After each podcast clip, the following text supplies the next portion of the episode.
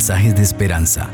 Reflexión diaria en el plan Reavivados por su palabra con el pastor Álvaro Rodríguez. La gracia del Señor Jesucristo sea con ustedes. Hoy meditaremos en Génesis el capítulo 8. Vamos a pedir que el Espíritu Santo nos dirija, que nos hable a través de la palabra. Oremos. Padre maravilloso, gracias por la oportunidad de meditar una vez más en el texto bíblico. La palabra viva, poderosa, habla a nuestro corazón. Estoy seguro que hay algún alma en este momento que necesita escuchar tu voz, que está anhelando escuchar esperanza de parte tuya, palabras de aliento, que ese capítulo pueda llegar a su corazón y pueda recobrar el ánimo en el nombre de Cristo Jesús. Gracias por hablarnos en Cristo, nuestro amante Salvador. Amén. Así dice el texto bíblico. Entonces se acordó Dios de Noé y de todos los animales y todas las bestias que estaban con él en el arca. E hizo pasar Dios un viento sobre la tierra y disminuyeron las aguas se cerraron la fuente del abismo y las cataratas de los cielos y la lluvia de los cielos fue detenida. Las aguas decrecían gradualmente sobre la tierra y se retiraron las aguas al cabo de ciento cincuenta días.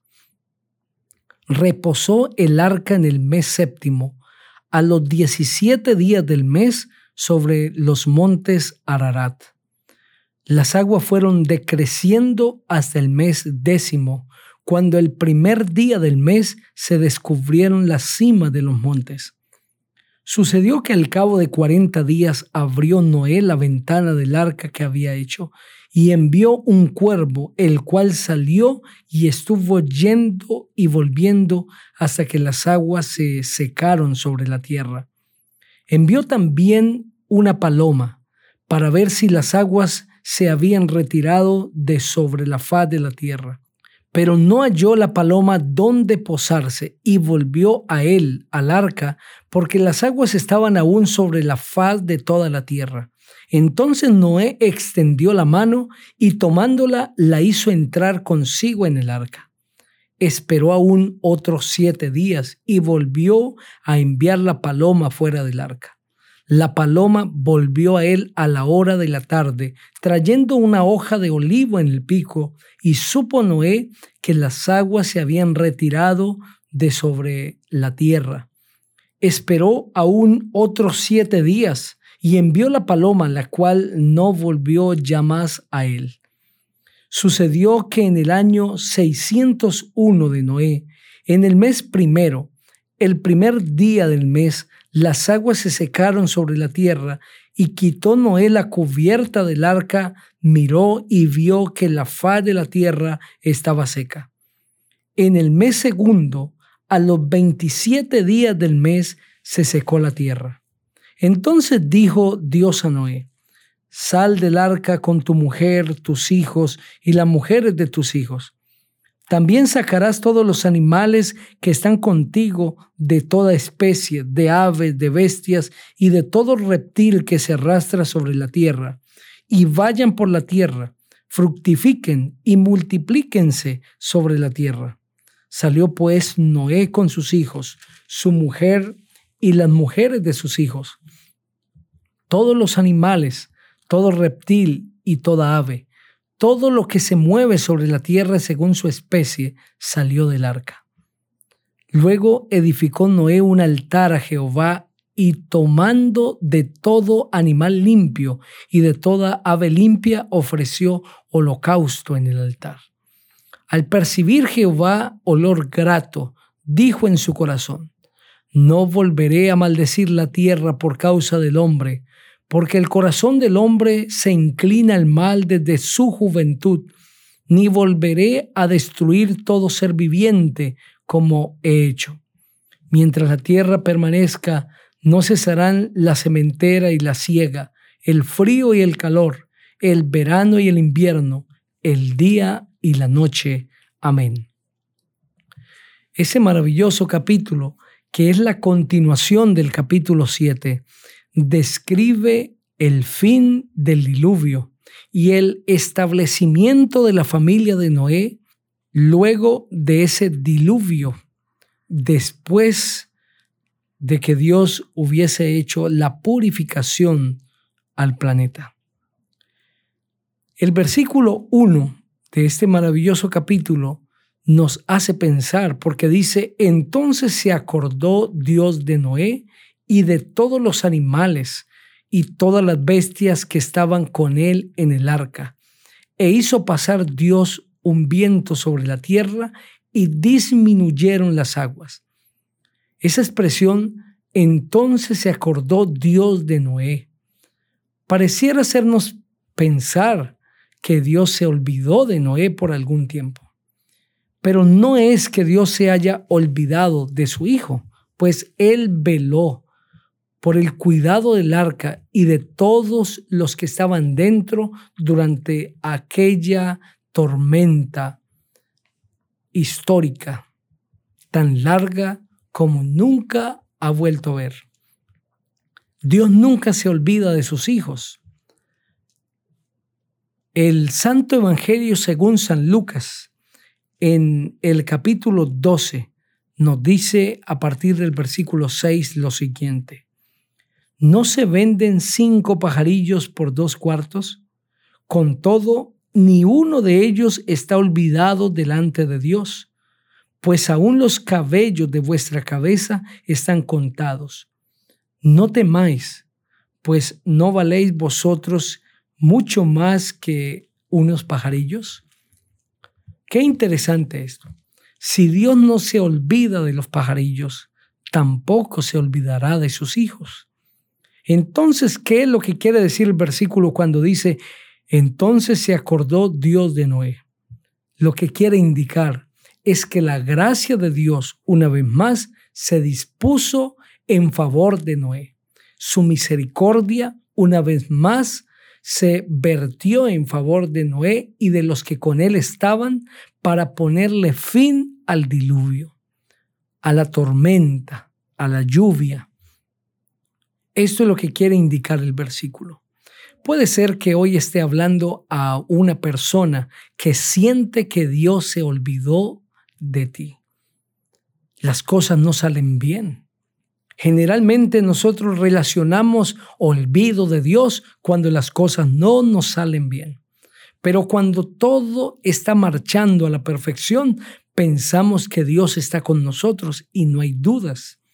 Pero esta es una percepción equivocada de la presencia de Dios que se anida en el corazón del ser humano. Porque realmente Dios está con sus hijos en los momentos de paz o en los momentos de guerra, en los momentos de tranquilidad o de tormenta. Y las tormentas no necesariamente vienen a la vida de las personas como una manifestación de la ausencia divina, pues los evangelios relatan algunos momentos cuando vino tormentas a la embarcación en la que estaban los discípulos, pero allí mismo estaba Jesús con ellos. En otras ocasiones, Jesús estaba cerca. Querido amigo, si estás pasando por una tormenta, no creas que Jesús está lejos de ti. Puede ser que esta tormenta tú mismo la haya generado. Tus malas decisiones, tus descuidos, tus caprichos. Pero a pesar de tu falta, Dios sigue estando a tu lado. Ese es un Dios de amor. Dios no te ama por lo que tú haces o dejas de hacer. Dios te ama porque tú eres su hijo y a pesar de que hoy estés viviendo los momentos más duros de tu vida, debes recordar que allí a tu lado está el Señor. Él no se ha olvidado de ti. ¿Cómo podrá Dios olvidarse de sus hijos? Así como una madre no puede olvidarse de los hijos a quienes ha dado a luz, tampoco Dios puede olvidarse de sus hijos. Son su creación. No pienses que Dios se olvidó de ti. clama al Señor. Busca a Dios en oración. Dile al Señor que le entregas toda tu vida, porque el Señor está contigo allí a tu lado. Finalmente el arca encalló sobre los montes Ararat. No sabemos exactamente en qué parte de los montes. Hoy se ha concluido que el lugar donde el arca se afirmó cuando bajaron las aguas del diluvio es la región montañosa de Armenia. Allí hay dos cumbres y a esas cumbres se les llama la montaña de Noé. Se reconoce que el arca se puso allí. Y desde allí Noé descendió cuando la tierra estuvo seca. La tormenta de tu vida pronto frenará. Tienes que creerlo.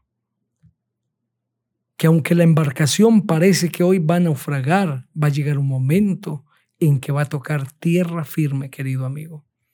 Créelo en el nombre de Cristo Jesús. Lo mejor siempre está por venir. Cuando Dios le indica a Noé que las aguas del diluvio, la lluvia ha cesado y que el agua ha empezado a descender, Noé empieza a buscar mecanismos para probar que ya es la hora de descender del arca. Primero envía un cuervo, pero el cuervo salió y estuvo yendo y volviendo hasta que las aguas se secaron sobre la tierra.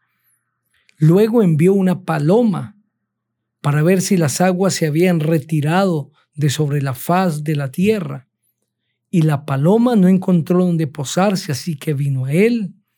Luego la volvió a enviar al cabo de siete días y la paloma volvió trayendo en su pico una hoja de olivo y no entendió que las aguas del diluvio habían bajado. Luego, al cabo de otros siete días, envió por tercera vez a la paloma y ésta no volvió ya más a él. Tuvo que esperar con paciencia Noé para que finalmente comprobase que había llegado el momento de descender del arca. Seguramente todos estaban deseosos de descender del arca y volver a pisar tierra firme. Debió ser un momento glorioso cuando Noé, salvo del diluvio, volvió a pisar la tierra.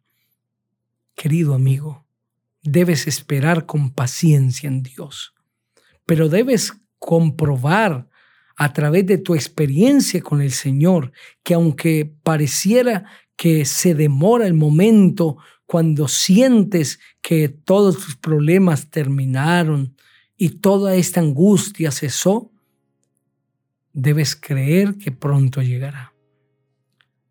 La Biblia también presenta que cuando Noé salió del arca, después del diluvio, salvo, edificó un altar a Jehová.